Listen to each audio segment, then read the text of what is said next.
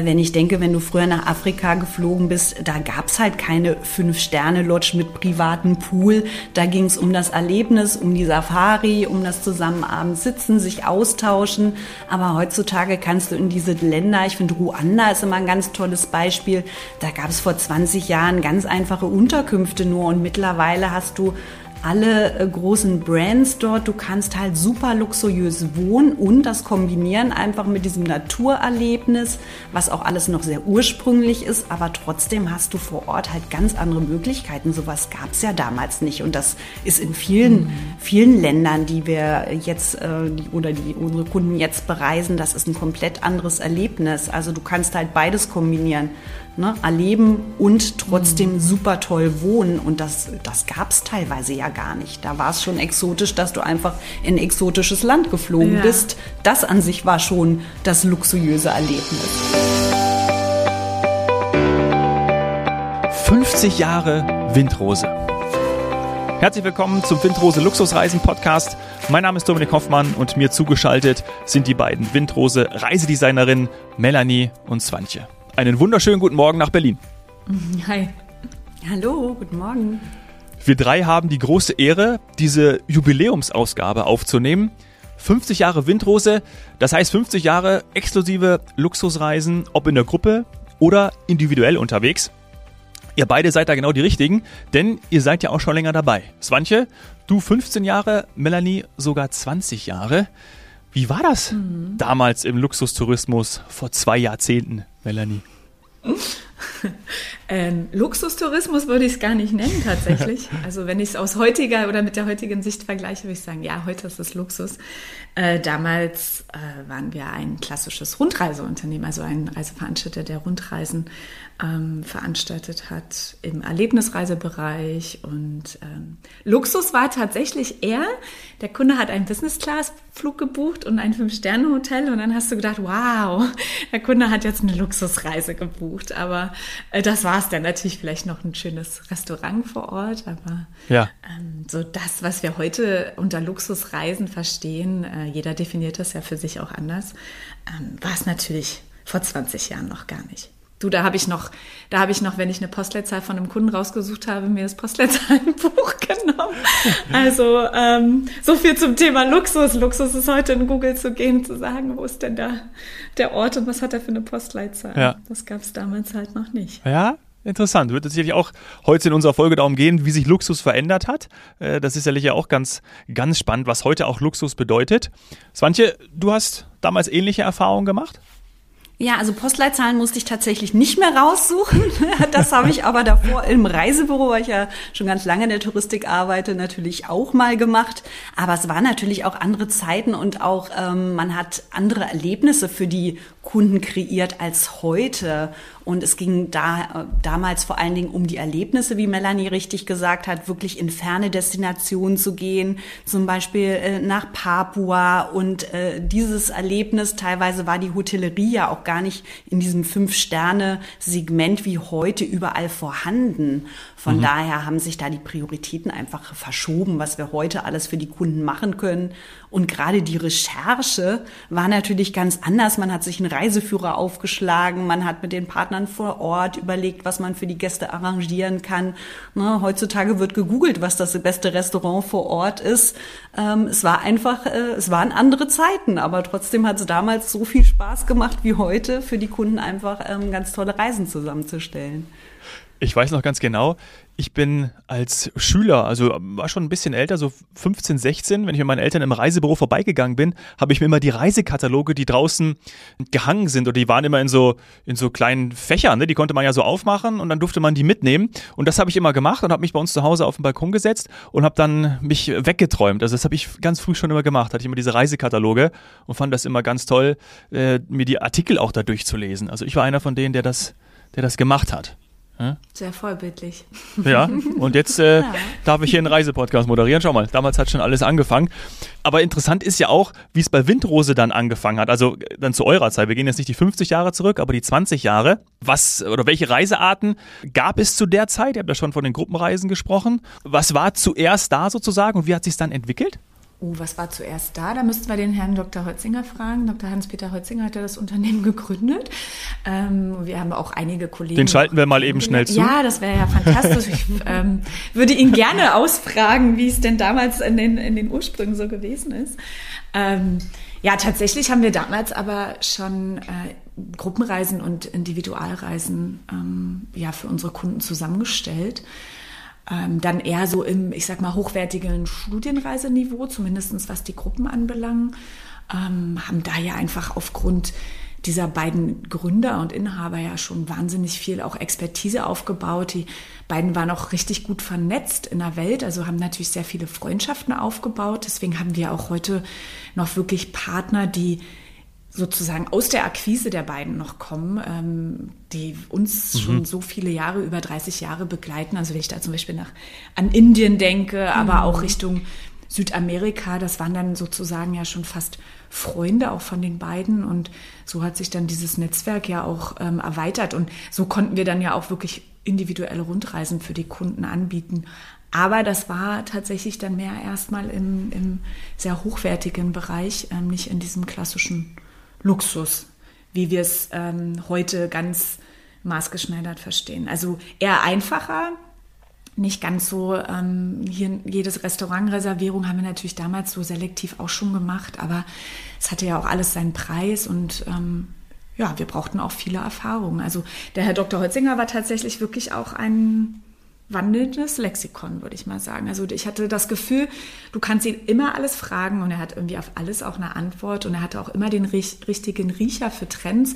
Wenn ich mir überlege, was du heute für Möglichkeiten hast, äh, Trends zu erfahren ähm, und wir ja auch mit, mit unseren Marktbegleitern da ähm, ja auch auf Messen sind, das, das war damals, hatte der einfach ein Händchen, würde ich mal sagen. Also ich ja. habe ihn dafür sehr bewundert, dass er irgendwie immer aus aus äh, ja, einer Idee auch oft Großartiges hat werden lassen mit dem Team, was er damals ja hatte. Vor. Weil er, weil er viel bereister auch war oder auch viel gereist ist, um dann eben auch zu sehen vor Ort, was, das ist ja auch ein Markenzeichen von Windrose, mhm. dass man eben die Expertise hat, weil man auch sich das selber mal angeschaut hat vor Ort, um dann auch eben die Empfehlungen geben zu können? Ja, gereist ist er auch auf jeden Fall gern, aber ich würde auch sagen, wie Melanie, er war schon auch irgendwo ein Visionär. Er hat einfach mhm. auch neue Sachen ausprobiert, wie, wie auch diese Lebensart, diese Luxusreisen in kleiner Gruppe. Da waren wir halt die einzigen und die ersten, die das letztendlich mal versucht haben, auch so ein Konzept zu fahren mit diesen Business-Class-Flügen, mit, äh, mit kompetenter Reiseleitung. Also er hat immer, ähm, er war immer risikofreudig, auch Sachen auszuprobieren neue, neue Ziele zu erschließen. Und natürlich gehört diese Expertise, das tragen wir jetzt ja auch weiter, ähm, dass wir wirklich sagen, wir sind alle unterwegs in unseren Zielgebieten, unserem ähm, Produktmanager lernen wirklich die Zielgebiete vor Ort kennen, damit sie halt wirklich aus erster Hand auch beraten können. Das ist nach wie vor ja. ganz, ganz wichtig. Und das ist auch das, was unsere Kunden natürlich schätzen, mit dem Experten zu sprechen, der sagt, gehen Sie in die Lodge, ähm, da haben Sie die schönsten Zimmer, da ist das beste Essen auf dem Schiff, haben Sie die besten Reiseleiter, die besten Expeditionen. Also das ist natürlich das, was uns auch auszeichnet und das war damals wie heute. Ja, ja. ich habe ihn tatsächlich auch eher so wahrgenommen. Ich hab, würde jetzt mal, wenn ich zurückblicke, gar nicht die Frage mit Ja beantworten, er ist viel gereist, sondern ich habe ihn eher so wahrgenommen oder was ich jetzt von ihm vielleicht auch gelernt habe, ist wirklich Kontakte zu pflegen, offen für andere Kulturen zu sein, weil er hat tatsächlich andere Kulturen sehr wertgeschätzt und durch diese Kontakte, ich meine, es war damals das A und O, weil du hattest ja gar keinen also keine Recherchemöglichkeiten wie heute. Ähm, und er war schon sehr präsent im Unternehmen. Also ich hatte jetzt nicht das Gefühl, dass er einer der Geschäftsführer ist, die quasi abwesend sind und Erfahrungen sammeln vor Ort, aber er hat sehr viel äh, er war ja auch Golfer und heute passiert ja auch sehr viel ähm, Connecting auf Golfplätzen, ähm, aber er hat Menschen gemocht, ähm, also andere Kulturen und war immer ja, offen. Und das ist mhm. ja auch das, was uns heute auch ausmacht, diese Offenheit zu Kulturen und auch die Kontakte, die wir pflegen, die Netzwerke, die wir ja, erweitern durch Messen, die wir besuchen oder Besuche, die wir hier in Haus bekommen. Und das geben wir ja auch an die, an die, an die Gäste, die wir jetzt hier selber ins Ausland senden, ja auch weiter. Also dafür ja. offen zu sein und Berührung, Begegnung. Also das war damals auch ein ganz großes Thema bei den Studien- und Erlebnisreisen, dass du wirklich mit den lokalen, mit der lokalen Bevölkerung auch in Kontakt gekommen bist. Also Svante hatte das ja vorhin angemerkt, dass wir Luxus auch eine Begegnung mit Aborigines oder mit Einheimischen, ähm, zum Beispiel auch in Papua, das waren halt Begegnungen, die wir möglich machen konnten. Und das hat sich natürlich auch nur ein gewisses Klientel ja leisten können. Also sprich, das war dann für viele Luxus, sich das auch mhm. leisten zu können und auch dafür offen zu sein. Und ähm, ja, also das, das versuchen wir eigentlich auch heute noch, diese Begegnungen und diese speziellen Kontakte ähm, zu generieren und dann auch den Kunden oder unseren Gast sozusagen damit ja. glücklich zu machen. Ja, glücklich ja. zu machen, sehr schön, genau. Ja, und ihr seid ja dadurch auch eben Glücklichmacher, Möglichmacher auch, ne? weil ihr mhm. stillt ja dann auch das Bedürfnis von, von den Gästen, von den Reisenden, von was wir drei ja auch selber spüren. Ne? Wenn wir in uns reinhorchen, mhm. dann ist es ja auch so dieses Bedürfnis zu reisen, erstmal um, um, um was zu erleben, um andere Kulturen auch kennenzulernen, wenn wir offen dafür sind. Ja, ja auch schon mal ein absolutes Grundbedürfnis, sich vom stressigen Arbeitsalltag zu erholen. Das ist ja auch auch extrem wichtig. So viel, oder das machen ja auch viele, um, oder nutzen Reisen, um genau das zu, das machen zu können.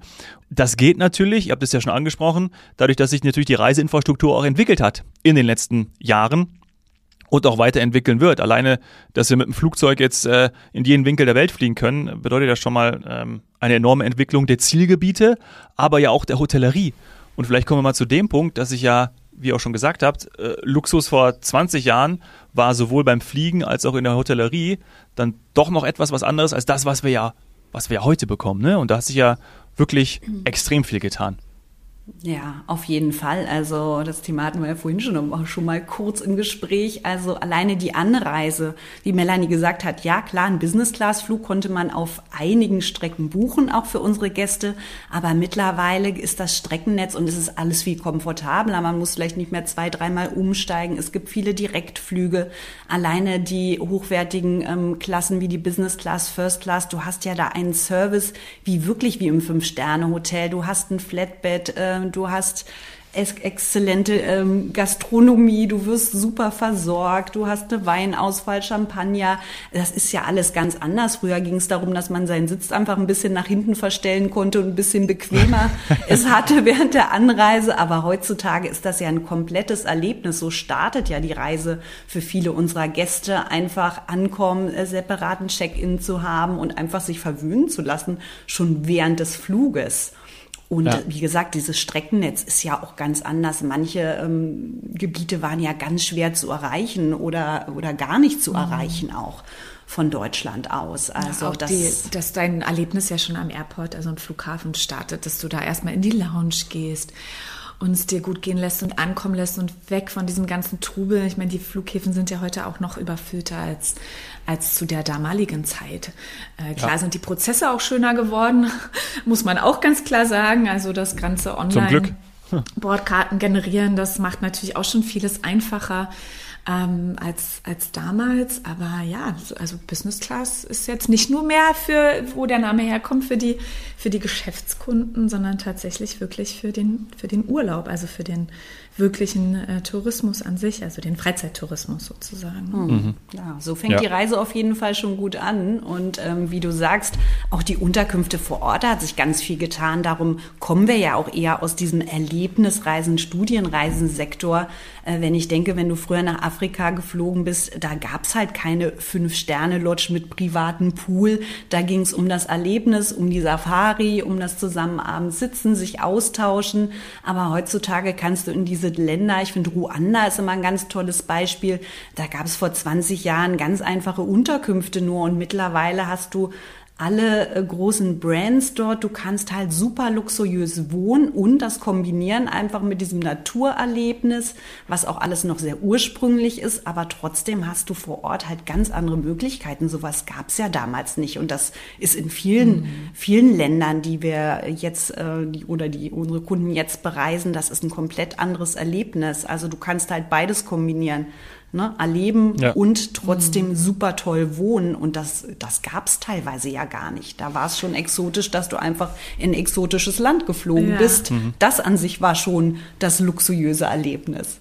Aber auch Dominik, so wie du sagst, ähm, die Hotellerie, wenn ich, wenn ich zurückdenke, äh, der, das typische Luxushotel war zu damaliger Zeit oder sagen, sagen wir mal wirklich vor 20 Jahren, als ich jetzt auch in meinem Berufsleben da ein, mit Windrose auch eingestiegen bin, war das die Grand Hotellerie. Also ein mhm. Luxushotel war so das Waffels, Kambodscha, ich weiß noch, das waren für mich so die, hätte ich jetzt damals sagen müssen, ich habe Produktmanagement Südostasien gemacht. Äh, viele Jahre hätte ich jetzt Beispiele nennen müssen, hätte ich immer gesagt, die Waffelshäuser in Kambodscha, in Singapur.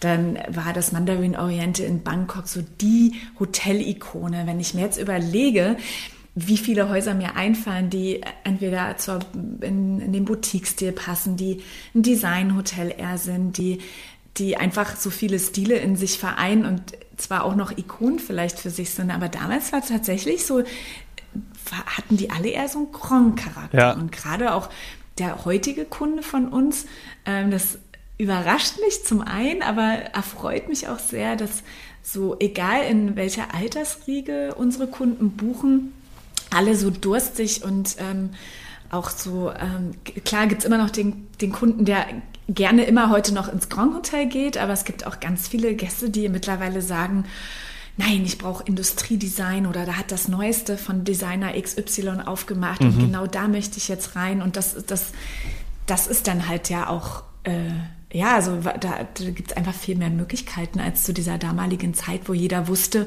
oh, der Kunde geht ins Waffels, der, das ist ein Luxuskunde. Mhm. Heute hast du so viele Häuser, wo du gar nicht mehr, da kostet die Nacht irgendwie äh, weiß ich nicht, 800 Euro und äh, der Name ist so unbekannt und trotzdem ist das halt eins der Häuser, ähm, die halt in der Region für Luxus stehen. Aber es ist nicht mehr der Name, der Programm ist, ja. sondern äh, ja, tatsächlich ähm, naja, das Schöne ist ja, dass wir unseren Kunden wirklich jetzt so eine Auswahl anbieten können. Wie Melanie richtig sagt, damals, äh, ne, du bist nach Bangkok gegangen, dann bist du halt, wenn du fünf Sterne wolltest, ins Mandarin Oriental oder vielleicht noch ein anderes Haus. Mhm. Aber mittlerweile ist die Vielfalt ja auch so groß, dass du für jeden Kunden wirklich das richtige Produkt findest. Und das macht uns auch aus, dass wir den Kunden halt beraten können und ihm empfehlen können, was für seinen jeweiligen Geschmack oder äh, seine Bedürfnisse oder Wünsche halt wirklich äh, das richtige, die richtige Unterschied Unterkunft ist. Von daher ist der Beratungsaufwand natürlich auch ein ganz anderer als damals, als du einfach kaum Auswahl gehabt hast. Ja, no? ja, ja. Aber bedeutet natürlich auch, dass ja genau jemand darum kümmern muss. Ne? Also und, und das, mhm, genau. das seid ja auch eher so. Vielleicht war euer Job, vielleicht war euer Job früher dann auch noch ein bisschen einfacher, ja. Und jetzt hat er sich natürlich mhm. äh, ist er viel detailgetreuer, weil ihr eben genau mhm. wissen müsst, äh, weil sich alles so entwickelt hat. Ähm, wie, vielleicht da auch mal äh, so hinter die Kulissen geschaut. Wie, wie kann ich mir das vorstellen? Also weil es gibt immer mehr Destinationen, immer mehr Hotels mit ihren Attraktionen, äh, Sehenswürdigkeiten. Wie äh, könnt so ihr das einfacher kuratieren? Würde ich gar nicht sagen. Mhm. Oder? Also einfacher kann ich insofern nicht sagen, weil der, der Gast ja heute selber schon sehr viel durch Social Media, er durch, hat seine Vorstellung, durch eigene ja, Recherche, genau, mhm. auch sich schon sehr viel informieren kann. Und äh, das war natürlich, ich will jetzt nicht sagen, dass wir damals einen größeren Vorteil hatten, das gar nicht, weil wir haben jetzt immer noch genug, was wir sozusagen aus dem Nähkästchen plaudern können, was wir aus der Schublade rausholen können, wo wir den Kunden oder so unseren Gast ja noch überraschen können. Aber ähm, klar, die Vielfalt ist jetzt groß. Wir müssen uns dann selbst äh, zur Ordnung rufen und schauen, okay, was, was, was passt jetzt vielleicht auch zur Reise, zum Anspruch, zum Budget. Es ist ja auch oftmals wirklich eine Budgetfrage, ähm, was, was das, das, das Gesamtkonzept dann auch ausmacht. Also es ist so Fluch und Segen zugleich, sage ich immer, weil auf der einen Seite ist natürlich toll, was du jetzt für eine Bandbreite hast, die du nutzen kannst. Ähm, das hätte ich mir früher vielleicht auch mal gewünscht, dass man nicht nur das Mandarin Oriente mhm. empfehlen kann, mhm. sondern auch eins der anderen tollen Häuser. Ähm, ja, die Vielfalt ist auf jeden Fall schon ein Vorteil. Und wie du sagst, Dominik, man muss sich natürlich informiert halten. Wir müssen alle schauen, mhm. was gibt's Neues. Dafür haben wir, was wir vorhin schon angesprochen haben, halt wirklich unsere lokalen Partner, die wirklich in den Zielgebieten sitzen, äh, die, die, äh, mit denen wir die neue Reisen konzipieren, die sich vor Ort halt super gut auskennen, immer wissen, gibt's neue Eröffnungen, gibt's neue Restaurants, gibt's ein neues Museum, irgendwas, was man Neues machen kann, ein Ballonflug oder ähm, was auch immer an Erlebnissen, dass da der Austausch ganz eng ist.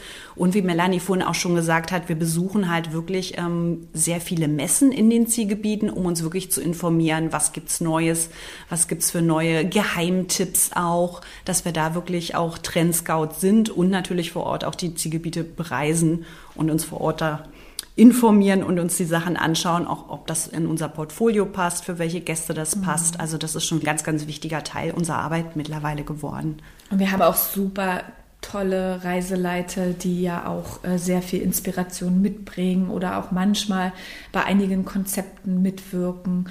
Ähm, ich habe jetzt gerade auch Kunden gehabt, die eine sehr schöne Familienreise in London gemacht haben. Da habe ich mich mit dem Reiseleiter, der die Kunden ausgetauscht hat, ähm, oder der die Kunden begleitet hat, noch ausgetauscht und ähm, man hat auch ich, äh, selbst ich habe dann noch so Aha- und Wow-Momente, weil dann sind die in Ecken gegangen, wo ich dachte, ach ja, werde ich mir mal merken für vielleicht die nächste Familie, die ich dann in das Zielgebiet sende. Ja.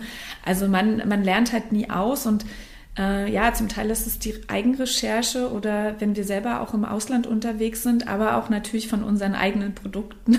Also wir lernen halt auch von unseren eigenen Reiseleitern oder so wie Svante gerade gesagt hat, von unseren Zielgebietsagenturen, die uns da vor Ort natürlich in der Gesamtlogistik auch einfach unterstützen. Ja. Und dann ähm, geben wir manchmal Impulse oder wir bekommen auch diese Impulse, um einfach ganz neuen Content äh, ja, zu erstellen. Ja, und, und ich als Nicht-Touristiker äh, habe ja gar nicht die Zeit und auch nicht die Expertise, mich dann um alles zu kümmern. Ich kann mich so ein bisschen informieren und könnte dann googeln, wenn mir die äh, 10 Hotels in, ähm, auf Bali, aber dennoch weiß ich dann mhm. nicht, ob dann diese Top 10 überhaupt für mich geeignet sind. Ne? Das macht ja auch vor allem mhm, dann die, das Individuelle aus. Und bei Luxusreisen sprechen wir ja häufig von Once-in-a-Lifetime-Erlebnissen. Und da gibt es ja sicherlich zwei Kategorien. Die einen, die sich dann, die dann auch Wiederholungstäter sind, ja, die dann natürlich auch das nötige Kleingeld haben, um dann die Luxusreise mehrmals zu machen. Aber dann gibt es ja vielleicht auch diejenigen, die sich das jetzt auch äh, vielleicht einmal im Leben äh, leisten wollen oder auch machen wollen, weil mhm. es eben auf der Bucketlist steht.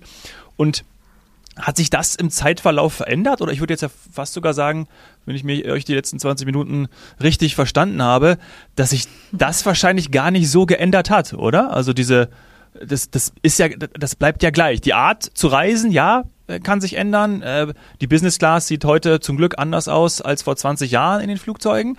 Ähm, das ist ja auch eine mhm. schöne Entwicklung. Und man hat eine größere Auswahl, aber im Grunde dieses Erlebnis und wirklich dieses, ja, dieses Once in a Lifetime zu genießen, das hat sich wahrscheinlich gar nicht so verändert, oder? Mhm. Ja, also, also es gibt Sachen, die gibt's seit äh, 20 Jahren. Ich meine, einmal im Leben das Taj Mahal sehen ja. oder einmal äh, die Pinguine in der Antarktis sehen das gibt's nach wie vor, das gab's mhm. damals wie heute.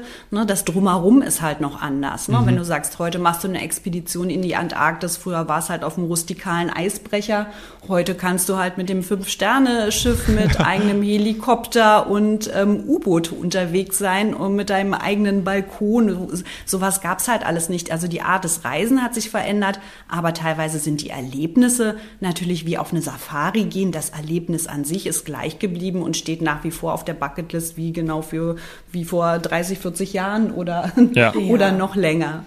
Und es kommt ja auch auf, deine eigenen, auf deinen eigenen Erfahrungswert an. Wenn du jetzt, sage ich mal, als junger Mensch schon viel vielleicht in den Anfängen deines Reisens als Backpacker unterwegs warst, hast du natürlich sehr viele Begegnungen und Erlebnisse gehabt. Dann verändert sich das am Laufe des, Jahr des Lebens vielleicht. Du gehst in Richtung Luxus mitunter und hast dann einfach ganz andere Ansprüche. Da kann es auch einfach mal einen Zwölfgang Fusion-Küchen-Menü sein und du sagst, das ist so dein, dein Erlebnis, weil du ähm, was auch immer da eine Garküche in, in jungen Jahren erlebt hast und dieser Unterschied. Also es hat ja jeder so eigenes eigene Erlebnisse, once in a lifetime, Momente, die vielleicht auch manchmal erst im Nachhinein zu einem once in a lifetime Erlebnis ja. werden, dass das gar nicht auf deiner Wunschliste, Traumliste ja, steht, sondern du sagst, wow, was habe ich da gerade erlebt? Das ist ja, hätte ich mir nicht träumen lassen. Ja, muss man auch erstmal begreifen, ne? Vielleicht kommt das auch erst ja, später dann. Richtig, also äh, deswegen äh, jetzt, dass wir den Anspruch haben und sagen, wir sind die, die kreativen Köpfe, die hier ein Once-in-a-Lifetime-Erlebnis ähm, nach dem anderen erstellen, das gar nicht, sondern im Endeffekt sind wir glücklich, wenn ein Kunde zurückkommt und uns von seinem Once-in-a-Lifetime-Erlebnis, was wir sozusagen geebnet haben, durch vielleicht Begegnung, mhm.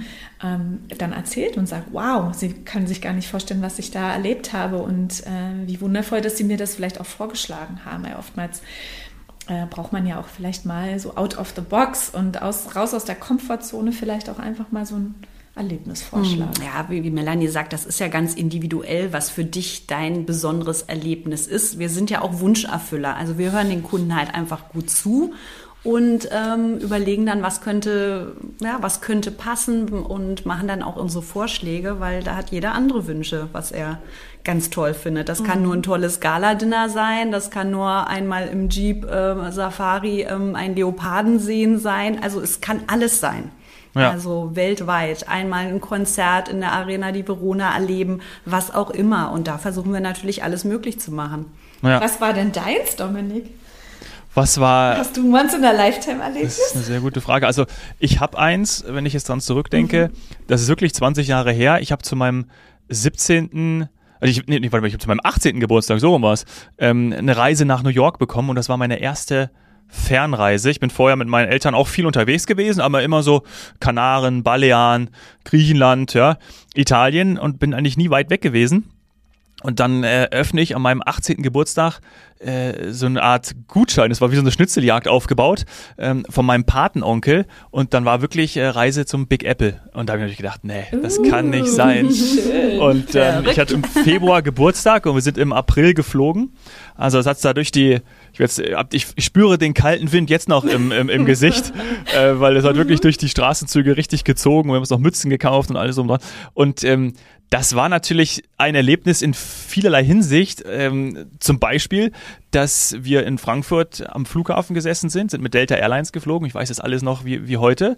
Und dann haben wir da gesessen und dann hat äh, das Bordperson äh, Bodenpersonal unsere Bordkarten genommen und hat dann ähm, war kurz weg, kam dann wieder und die 33 war durchgestrichen und es stand die 11 da. Und ich habe mir erst gar nichts bei gedacht. Und mein Partneronkel sagte zu mir, Du, wir sitzen jetzt übrigens in der Business Class. Also mein erster uh. Flug in der Fer mein erster Flug, äh, erste Fernstrecke und dann direkt in der Business Class. Aber ich darf auch verraten, ähm, nichts für ungut, liebe, liebe Delta, aber ähm, das war wirklich, äh, also wenn ich heute an Business Class denke, ich hatte auch schon mal jetzt das Vergnügen, nochmal Business Class zu fliegen.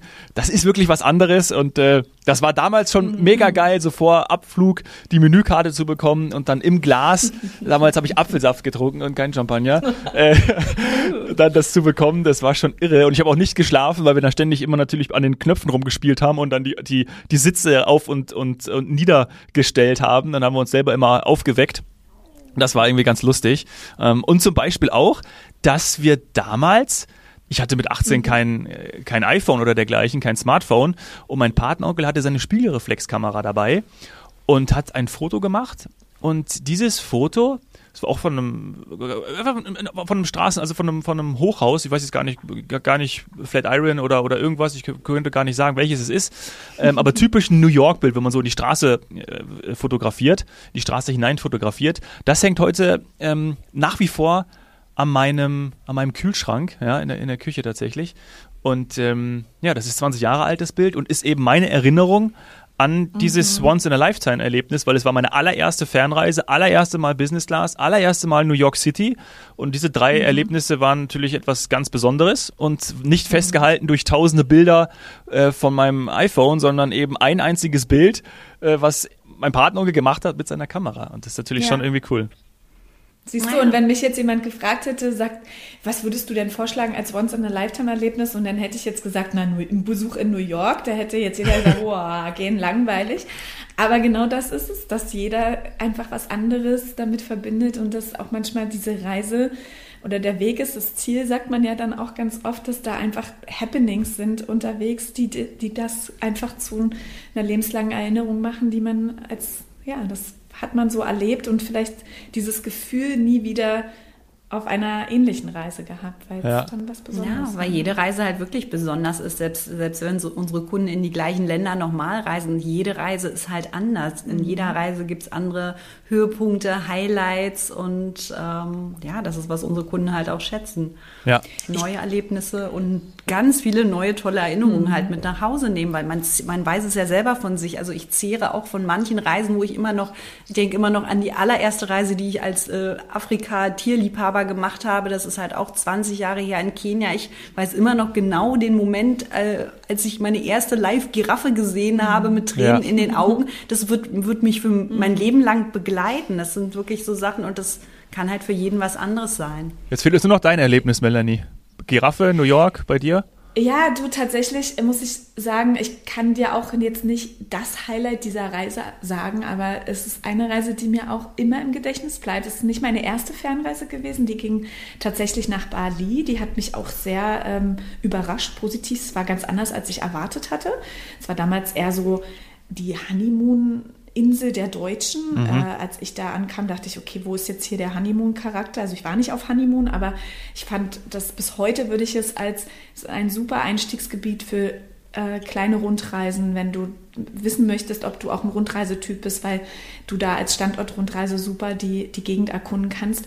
Und ich weiß nicht mehr genau, ob es ein oder zwei Jahre später war, ähm, haben wir eine große Malaysia-Rundreise gemacht und ähm, haben damals dann in Singapur erst angefangen und sind dann nach Malaysia, aber nicht aufs Festland, sondern nach Borneo, äh, Sabah und Sarawak und da habe ich natürlich das erste Mal Orang-Utans gesehen und ähm, wir hatten einen Reiseleiter, der uns dann in Langhaus ähm, mitgenommen hat. Wir haben ähm, über unseren damaligen Zielgebietspartner ein, eine Gegend neu erschlossen. Das war ein Nationalpark. Da gab es ein kleines Dorf. Die Personen haben in ihrem ganzen Leben noch nichts anderes gesehen als nur ihre eigenen Dorfbewohner. Und wir waren die ersten Touristen, die das sozusagen getestet haben. Also weil ich natürlich ja auch vom Fach kam und man mir das dann zumuten konnte, zu sagen, okay, hier gibt's nichts. Ähm, ihr schlaft bei einer Gastfamilie, heute ähnlich wie, wie es beim Backpacking ja auch der Fall ist oder beim Erkunden. Und das war damals ganz neu. Und das werde ich meinen Lebtag nicht vergessen. Ich habe auch ähnlich wie du, wir haben dann Fotos gemacht, aber natürlich auch alles noch mit Film. Und Ja. ähm, wir haben, die Reise hat erst angefangen. Ich glaube, wir hatten acht Film, Filmrollen, sagt man heute Filmrollen dazu, jedenfalls acht Filmrollen. Und du dachtest, oh, wir müssen haushalten, weil wir können die ja nicht nachkaufen. aber du, du da warst so begeistert von allem und dachtest, ja. Ähm, und schade, wie gesagt, dafür liebe ich die, das, Digita das Digitale von heute. Schade, dass man gucken musste, dass man, dass es jeden Umzug überlebt, dass man dieses alte Bildmaterial irgendwie noch hat, weil ich habe natürlich nicht mehr, äh, war nicht so clever wie du und habe mir da eins dieser tollen Bilder äh, ausgedruckt, aufgehoben Ja. und in der Küche hängen. Aber, äh, Also man sieht bei mir, dass also es nichts 20 Jahre alt ist. passiert. Sehr Aber äh, es konserviert meine Erinnerung auf jeden Fall. Ja, Ja, so toll. muss es sein. Ja, So muss es sein. großartig. Da würde ich sagen, auf die nächsten 50 Jahre, oder? Meine, Oder? Auf jeden Fall. Ja, wir sind, äh, ja, wir bleiben noch ein bisschen. bleiben wir ein bisschen. Ob wir Wunderbar. 50 wei- schaffen, das weiß ich nicht, aber Ja, Sagen wir mal so, weiß ich auch. nicht. wir treffen uns eher zu den nächsten Podcast-Aufnahmen. Ja? das ist eine gute, gute Idee, guter Plan. Das schaffen wir. Das machen wir sehr gerne. Das können wir sicher zusagen. Danke euch Danke beiden. dir auch. Es war sehr erfrischend, wie immer. Finde ich auch, finde ich auch. Ja? Bis bald und Und es war auch schön, mal wieder in die Vergangenheit Genau. einzutauchen. Also, ich liebe die Zukunft und das, die Gegenwart, aber es ist auch schön, mal wieder Ja, Revue sich daran zu erinnern, wie es lassen, mal war oder was es für Zeiten genau, gab. dann weiß man, wo man auch wieder hin will. Lieben Dank euch und bis bald. Tschüssi. Dankeschön. Bis dann. Tschüss.